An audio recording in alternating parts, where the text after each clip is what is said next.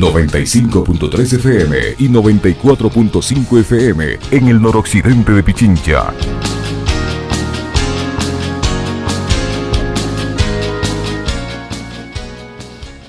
8 de la mañana con 6 minutos, 8 con 6 minutos, en Punto Noticias, primera emisión, saludamos ya a esta hora al economista Alberto Acosta Burneo. Docente universitario, analista económico que se encuentra ya con nosotros, como este economista Burneo, eh, Acosta Burneo, buenos días, bienvenido, gracias por acompañarnos, feliz año. Le saludamos a Alexis Moncayo, quien le habla a Licenia Espinel. ¿En qué situación de la economía ecuatoriana va a encontrar esta misión del Fondo Monetario Internacional una vez que venga al Ecuador a revisar in situ eh, el cumplimiento de sus obligaciones o de, las eh, características que, incluye el acuerdo con este organismo internacional? ¿Se ha hecho bien el trabajo, se ha hecho bien la tarea por parte de las autoridades? Económicas como para que ellos continúen con los desembolsos que están pendientes. Buenos días, bienvenido. Eh, muy buenos días, un gusto estar con ustedes. Eh, vemos que el Fondo Monetario en su revisión va a encontrar que el país está en una etapa de recuperación. Esto se ve reflejado evidentemente también en los resultados fiscales. Por el lado fiscal, eh, los ingresos tributarios han subido más allá de lo que se estimaba originalmente. Eh, estos son puntos a favor también del acuerdo con el fondo y de la, eh, de la reducción del déficit, que es el objetivo final del acuerdo con el fondo. Eh, por otro lado, hay algunos cambios de metas que se habían hablado. En su momento se había hablado de que el corazón de la reducción de gastos vendría por el lado de la focalización de los subsidios. En esa área más bien ha habido retrocesos. El gobierno congeló los precios de los combustibles, eh, y no se ha focalizado el subsidio en los transportistas. Entonces, eh, eso al final del día también tendrá que ser tomado en cuenta en esta revisión, que de manera general considero que la, tomando en cuenta el criterio fiscal, eh, se ha cumplido o incluso sobrecumplido las metas planteadas para el año 2021. Sin embargo, los caminos para llegar a ese objetivo eh, han diferido en algo de lo que pactado inicialmente con el Fondo Monetario. Entonces creo que esta revisión tendrá que revisar esos caminos, revisar esas, estrategias, porque al final del día eso va a determinar las estrategias que se sigan en lo que queda del acuerdo en este año.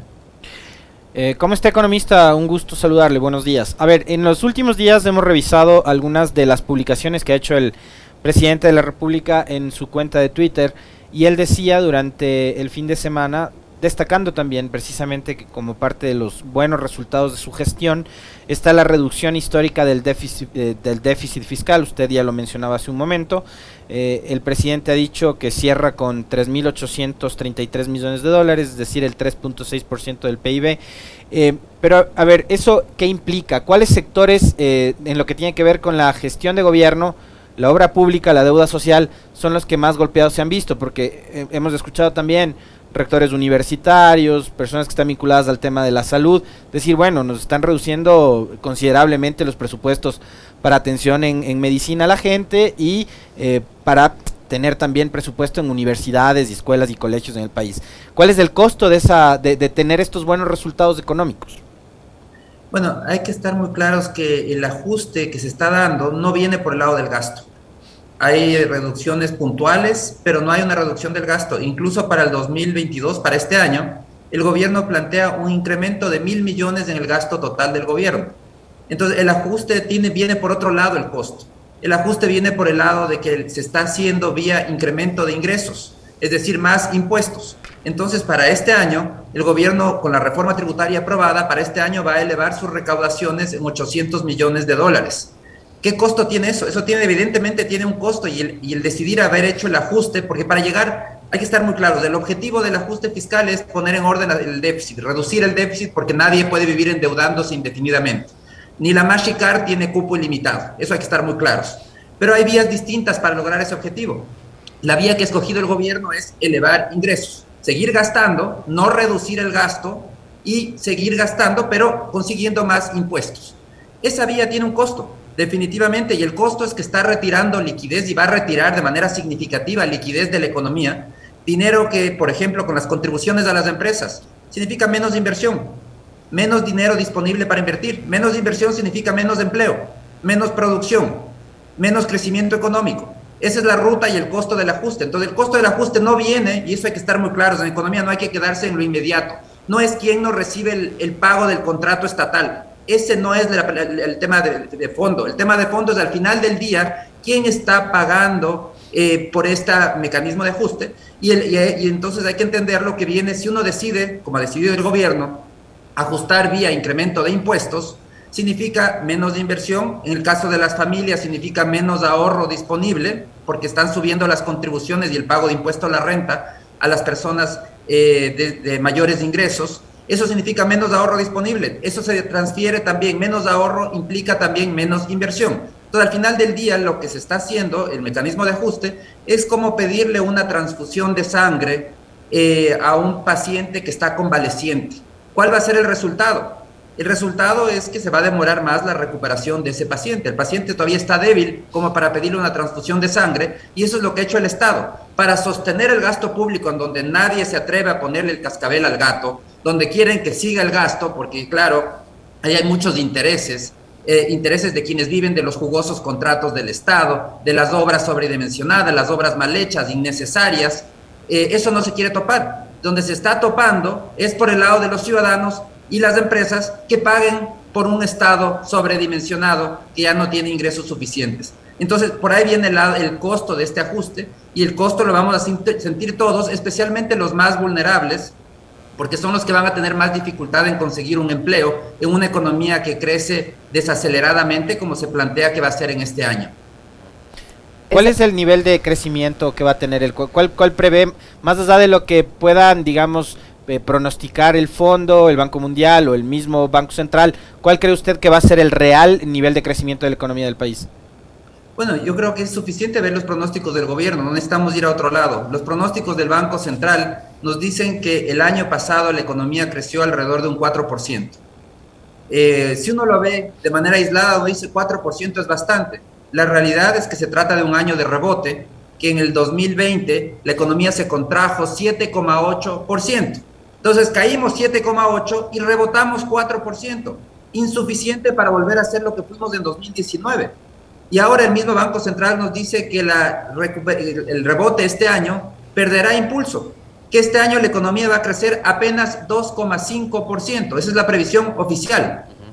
Con esa previsión significa que en este año tampoco volveremos al tamaño de la economía que tuvimos en 2019, que tendremos que esperar al 2023 para volver a tener el tamaño de 2019. Y con ello también tendremos que esperar al 2023 para tener indicadores de empleo más cercanos a lo que fueron en 2019.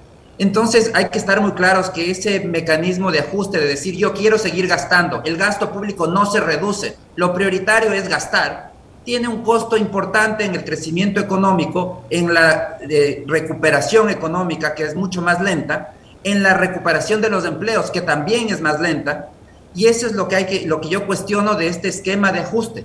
El ajuste debió, por el lado fiscal, es necesario, es, es necesario poner las, las cuentas fiscales en orden, pero no es suficiente para garantizar bienestar. Se necesita de medidas complementarias. Y aquí entra todas esas medidas que requiere, se requieren para poder lograr crecimiento económico, porque hay que estar muy claros, el objetivo final no es tener un fisco estable, un fisco sólido. Ese no es el objetivo final de la política pública. El objetivo final de la política pública es generar bienestar en la población y eso se logra con una economía que crece sosteniblemente. Por eso es que son tan equivocadas las políticas que buscan hacer crecer la economía vía gasto público porque eso no es sostenible. Eso es pan para hoy, hambre para mañana. Eso hubiese sido un error enorme. Pero es igual de equivocado tratar de sostener el gasto público sangrándole al sector privado. Eso también es eh, un error porque destruye bienestar. Lo que es lo correcto. Lo correcto es poner en orden las cuentas fiscales, priorizando el gasto, gastando en lo importante y reduciendo todo lo demás, esas obras sobredimensionadas, esas obras mal hechas, esas obras innecesarias, esos contratos y, acuerdos entre privados, de eso existe muchísimo en el Estado. El Estado tiene que priorizar en lo importante, tiene que invertir en el ciudadano, salud, educación y seguridad. Eso es lo importante. Lo demás tiene que ser eliminado o disminuido. Y por otro lado, tiene que, hay que trabajar en todas esas medidas estructurales para darle competitividad a la economía ecuatoriana. Necesitamos un sector productivo fuerte, un sector productivo dinámico, que genere empleo. Eso es lo que va a generar bienestar. Es decir, necesitamos crecimiento económico. Economista eh, Alberto Acosta Borneo, ¿cómo cree usted que el, eh, el, Fondo Monetario Internacional le va a exigir al gobierno que cumpla con sus compromisos? Uno de ellos fue la reforma tributaria que ya está en, vigencia por el Ministerio de la Ley o por, lo que sea, pero está en vigencia, ha tenido buenos precios eh, del petróleo a nivel internacional, pero como usted lo señala, se congeló el precio de los combustibles y ese era un punto importante dentro de este acuerdo, al punto que está pendiente un desembolso de 700 millones de dólares del acuerdo anterior que no ha sido realizado todavía hasta que termine esta revisión que será durante este mes. ¿Por qué lado va a poder el gobierno compensar lo que deja de percibir por el congelamiento de los combustibles? Y por otro tipo de medidas que ha tomado que también le restan ingresos al Estado, como es eh, el, haber eh, reducido el impuesto a la salida de divisas y también por la forma eh, cómo se va a aplicar esta reforma tributaria que va a desalentar en la ciudadanía el hecho de exigir las facturas porque ya no puede deducir como antes deducía. Mire, la realidad es que el gobierno, si hablamos por el lado fiscal, el gobierno ha sido el mejor alumno del Fondo Monetario Internacional. Ha sobrecumplido todas las metas y eso lo vamos a ver en esta revisión. ¿Qué es lo que hizo? Sí, congeló los precios de los combustibles, pero eso lo compensó con una reforma tributaria absolutamente eh, sobredimensionada. 1.900 millones de dólares en recaudaciones adicionales. Entonces, cuando nos dice que va a disminuir y disminuye el ISD gradualmente en este año, eso le cuesta al Estado alrededor de 100 a 150 millones de dólares, no más que eso. En cambio, en la reforma tributaria está recaudando en este mismo año 800 millones adicionales. Entonces, el neto hay que estar muy claros. El neto es que eh, ese congelamiento de los subsidios de los combustibles se financia vía más impuestos. Eh, la, reducción del ISD se financia vía más impuestos. Al final del día, el ajuste fiscal se está dando por el lado de más impuestos el gasto no se disminuye. El gasto este año va a seguir subiendo. Más gasto público, más Estado. ¿Y quién lo paga? Más impuestos. ¿Y quién paga los impuestos? Los ciudadanos eh, y las empresas. Y eso, el costo que tiene, como mencionaba hace un momento, hay que estar muy claros. Significa menos de inversión, una economía menos dinámica, que genera menos empleo. Entonces, aquí la, la preocupación no es cómo hacer que se cumpla lo del fondo, sino el acuerdo con el fondo está sobrecumplido. La preocupación es cómo hacemos crecer a la economía, entendiendo que el objetivo fiscal es solamente una de las metas. Hay que poner en orden las cuentas fiscales, sí, hay que hacerlo, no hay que ser irresponsables, pero necesitamos trabajar en esas reformas estructurales para que la economía crezca. Eso significa trabajar en competitividad. Economista, pero a ver, eh, digamos, eh, si, yo, si yo como ciudadano pago cumplidamente mis impuestos, disciplinadamente mis impuestos. Lo que sea que me toque pagar. De hecho, ahora nos toca pagar como 1.272 dólares este, a, todos los de clase media, más o menos en promedio, ¿no? Eh, y esos impuestos que yo pago cumplidamente se traducen en buenas carreteras, en buenos hospitales, en un servicio público de salud eficiente, eh, que hay buena educación, eh, que tenemos buenos servicios en general. Eh, yo como ciudadano me sentiría satisfecho. Ahora, el problema es que pago cumplidamente mis impuestos, pero no tengo seguridad porque siguen matando en las calles. Eh, no tengo buenas vías porque a las vías no le han dado mantenimiento durante cinco años. Entonces ahora que me fui yo por fin de año al centro del país, me encuentro con que la carretera Ambato-Guaranda está completamente olvidada y llena de baches. Entonces ahí sí como ciudadano me siento hasta ofendido porque me pregunto, ¿y a dónde están yéndose mis impuestos? Bueno, la realidad es que nuestros impuestos nunca fueron a las carreteras, ni en la época de Rafael Correa. Lo que vivimos en la época de Rafael Correa fue el espejismo de la bonanza de las materias primas. Pero no estamos hablando de Correa, estamos hablando del gobierno de Lazo. No, no, es que estamos hablando que el gasto público es bastante inflexible y que seguimos llevando un nivel de gasto público que se, se creó durante la bonanza. Entonces, no de la noche a la mañana no se deconstruye el Estado y se construye uno nuevo llevamos una estructura de gasto en donde en la bonanza el grueso del gasto corriente se fue, todo el gasto corriente se utilizó para financiar gasto corriente, para pagar sueldos. ¿En dónde, ¿A dónde se van nuestros impuestos? La respuesta es sencilla, a pagar sueldos de burócratas.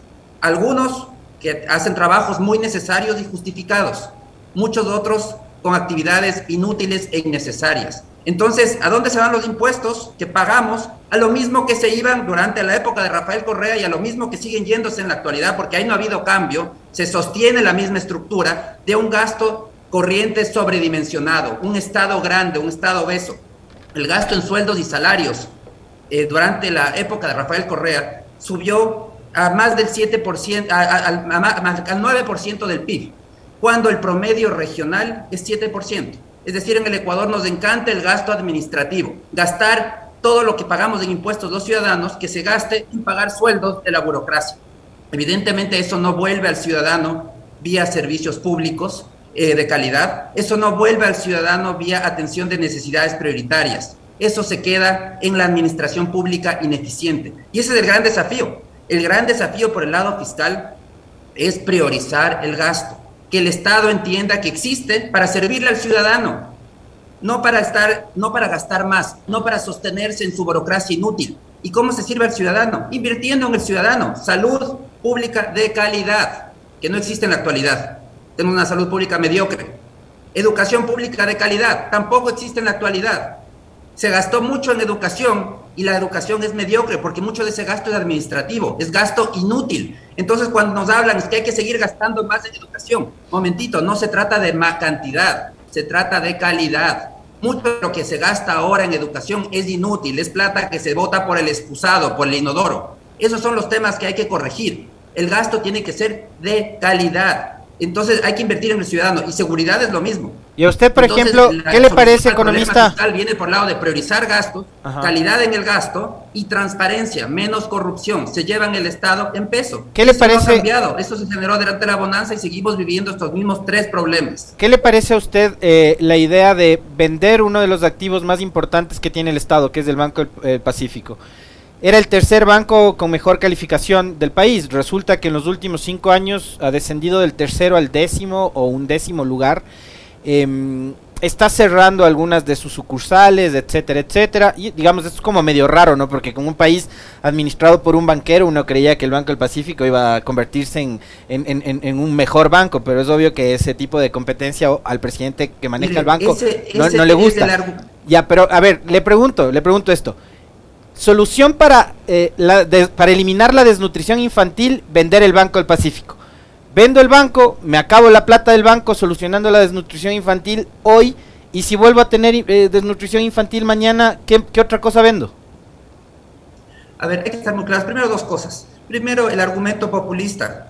Se manejó el banco con criterios no técnicos, porque Banco del Pacífico, en manos de estatales, llegó a ser uno de los primeros bancos del país antes del gobierno de Rafael Correa. Eh, administrado por el señor González, que es el actual eh, gerente del banco.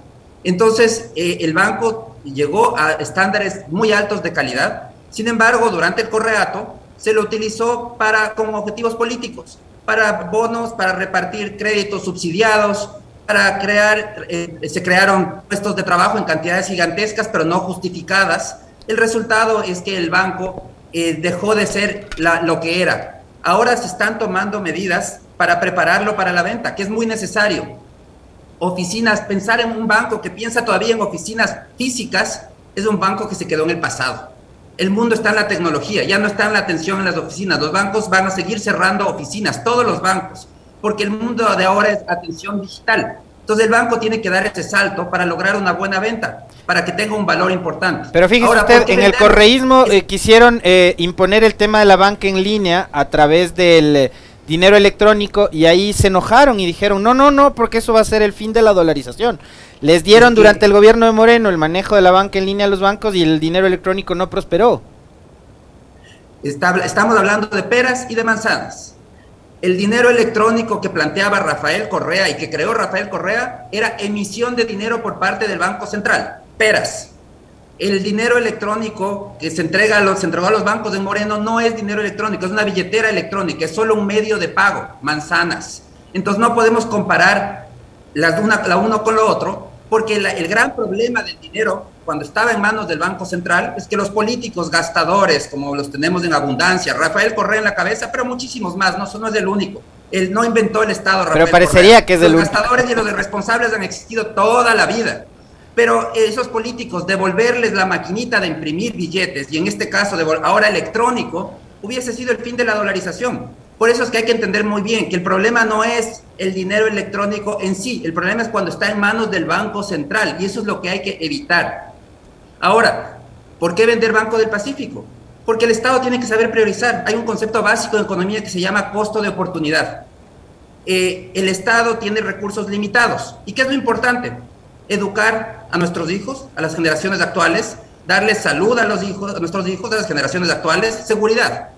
Si es que el Estado se dedica a hacer otras cosas, por más rentables que sean, el costo de oportunidades que está decidiendo no dar educación a nuestros hijos, no dar salud a nuestros hijos. Eso es el costo de oportunidad. Entonces, con tu mismo argumento, yo diría, bueno, el Estado mejor, en vez de invertir en salud, ¿por qué no invierte en empresas de tecnología? Va a ganar muchísimo dinero. ¿Por qué no invierte en la producción de, de barcos? ¿Por qué no invierte y, deja de invertir en salud y deja de invertir en educación? Eso se llama costo de oportunidad, concepto básico en economía, en donde hay que entender que toda decisión que tomamos implica un costo, lo que dejamos de hacer por tomar esa decisión. Entonces yo creo que el Estado tiene que tener bien claras las prioridades. Tiene que tener clara que su prioridad es salud pública de calidad, educación pública de calidad, del primer mundo, no lo mediocre que tenemos en la actualidad. Eso no nos podemos contentar ni podemos aceptar los ciudadanos y salud y seguridad, seguridad de calidad. Y para eso necesitamos un Estado que se enfoque,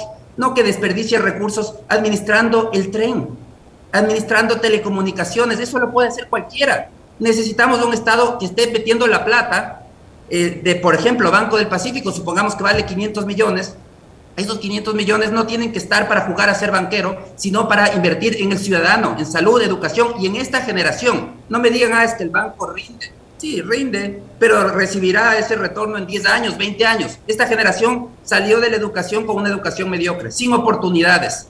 Eso es lo que no podemos aceptar los ciudadanos. Necesitamos un Estado que sepa priorizar y que entienda su rol. Y su rol es invertir en el ciudadano, no ser gran empresario. Por más que ser gran empresario le rinda mucho dinero, pero su rol es invertir en el ciudadano ahora, no en las generaciones futuras, no de aquí a 25 años, cuando ya esa generación salió sin oportunidades. Economista Alberto Costa Borneo, ¿y, qué criterio tiene usted respecto al anuncio del presidente de la República de otorgar créditos al 1% al 30 años, eh, al 1% de interés a 30 años plazo, desde 500 hasta 5 mil dólares, a través de una entidad como Evan Ecuador, que, próximamente se fusionará con la CFN, pero son, son dos entidades que están eh, reportando importantes pérdidas. ¿Por qué no hacerlo también pidiendo la colaboración de sus amigos del sistema financiero?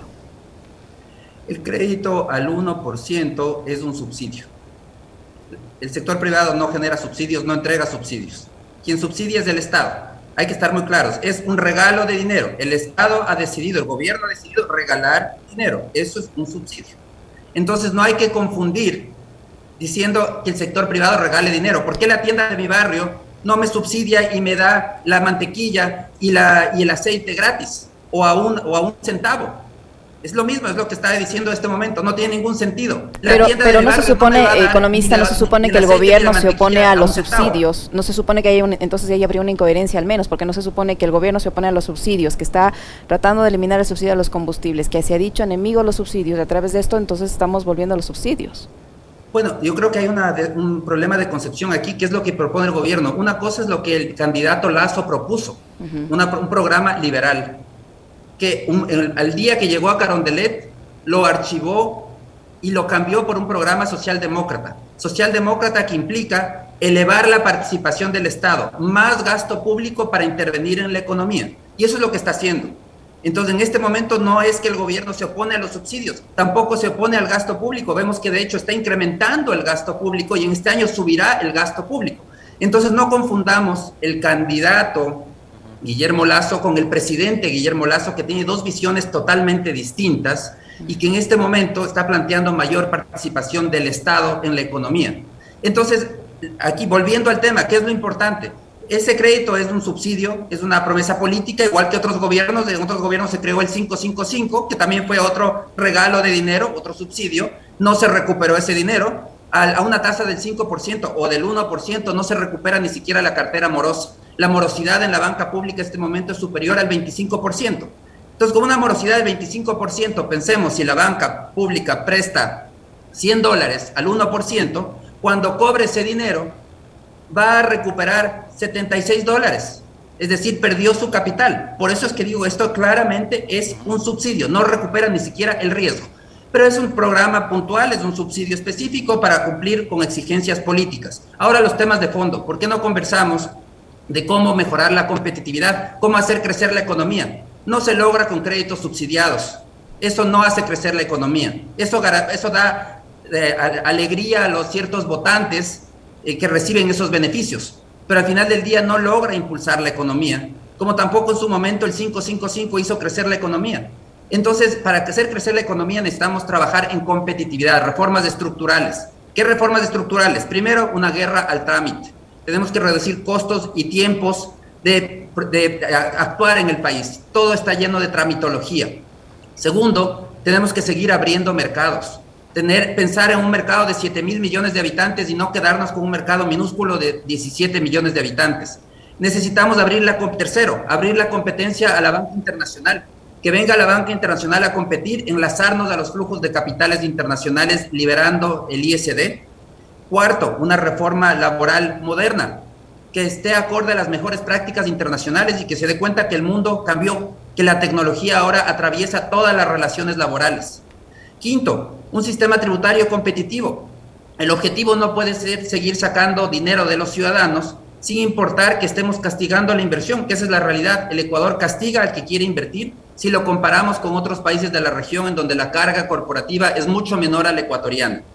Y sexto, necesitamos seguir abriéndonos a la inversión privada. El Estado tiene por constitución y por ley reservados sectores cuando el Estado no tiene ni las capacidades ni el dinero para invertir.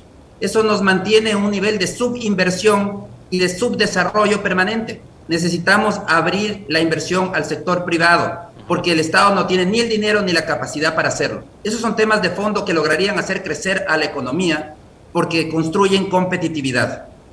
¿Le genera expectativas, economista Acosta, eh, la incorporación de Juan Carlos Dolguín como canciller en la lógica que usted acaba de señalar de conseguir inversionistas extranjeros que vengan acá, por un lado, eso, y por otro, eh, usted decía hace un momento que estamos en un año de rebote, entiendo que así lo, son conceptos que lo manejan ustedes los, los especialistas en tema económico, después de un año de profunda crisis como fue el, año 20 y el 21. Em, y el, y el gobierno ha hablado de la creación de 270 mil nuevos empleos cuando más bien lo que se han perdido eh, en los últimos dos años son más o menos como 800 mil empleos. Entonces, más bien lo que estaríamos hablando es de una recuperación del empleo todavía porcentual, no sé, 30% más o menos, pero no de la creación de nuevos empleos. Explícame un poquito eso también. Bueno, eh, son, em, em, los empleos se perdieron muy fuertemente desde 2014, cuando se acaba la bonanza.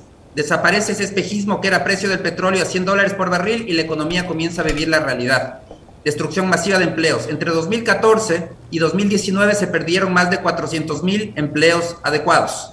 En 2020 la situación es aún mucho más crítica, una destrucción masiva de empleos.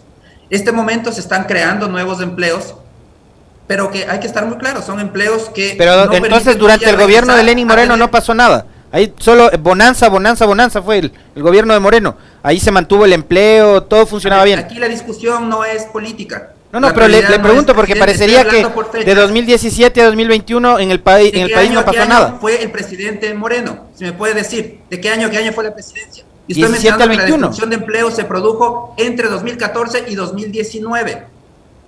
Moreno estuvo ya en 2019 en el poder, así que la discusión no entra por aquí. El tema crítico no es quién estuvo en el poder, eso es irrelevante. El tema de fondo es qué pasó en la economía. Estamos discutiendo una discusión económica y entonces estoy mencionando que la destrucción de empleo, el ciclo, el ciclo económico abarca varios gobiernos. No solamente, no es que cada gobierno empieza un nuevo ciclo. Los ciclos son mucho más amplios. La bonanza se acaba en 2014 y de 2014 en adelante la economía comienza a buscar adaptarse a la nueva realidad. Se desinfla esa burbuja que tuvimos y ese proceso de ajuste tomó tiempo. Y digo, ¿por qué hablo hasta 2014? Porque en 2020 viene la pandemia. De 2019, de 2014 a 2019 se destruyeron 400 mil empleos adecuados. En 2020 hay un factor adicional, la pandemia. Por eso lo menciono aparte. Hay una destrucción adicional de empleos muy fuerte en 2020. En 2021 empieza la recuperación de empleos. Se recuperan empleos, se incrementan empleos, pero todavía estamos muy lejos de volver al nivel de empleo formal que tuvimos en la bonanza. Entonces, si en la bonanza, cuando vivíamos en medio de la, de la embriaguez de esa burbuja de los precios del petróleo, cinco de cada diez ecuatorianos eh, tenían un empleo adecuado, Al día de hoy, apenas 3 de cada 10 ecuatorianos tienen un empleo adecuado. Entonces, todavía hay un camino muy largo por recorrer para volver a tener un nivel de empleo adecuado del nivel de 5 de cada 10, que sigue siendo insuficiente. Esto hay que estar muy claros. Y por eso es que es importante trabajar en estas reformas estructurales que aceleren el crecimiento de manera sostenible. Ojo, porque ya habrá voces que digan, no, la manera de acelerar la economía es que el Estado gaste más. Eso no es sostenible. Eso es lo que crea estas burbujas. Esto es lo que nos llevó a lo que vivimos ahora. Esta contracción de empleos, esta destrucción masiva de empleos, es el resultado de esas políticas insostenibles de elevar el gasto público en la bonanza, se acaba la bonanza, los precios de los commodities caen y entonces comenzamos la economía a achicarnos nuevamente. Entonces, el desafío en este momento es trabajar en fuentes reales y sostenibles de crecimiento y esas son solo competitividad. No es el más gasto público. El Estado no tiene plata para gastar más. Y si quiere gastar más, tiene que hacer lo que está haciendo ahora, que es cobrar más impuestos, que retira liquidez en la economía y deshacer el, desacelera el crecimiento. Entonces, el desafío en este momento es trabajar en competitividad a través de las reformas estructurales como las que he mencionado, para que de manera sostenible se, eh, se, incremente la inversión y de esa manera también se incremente la generación de empleo y el bienestar. Muchísimas gracias, economista, por su tiempo, por la información y el análisis que nos ha permitido realizar. El economista Alberto Acosta Burneo, que ha estado con nosotros muy amable. Muchas gracias. Gracias, muy amable. Muchísimas gracias, siempre es un gusto.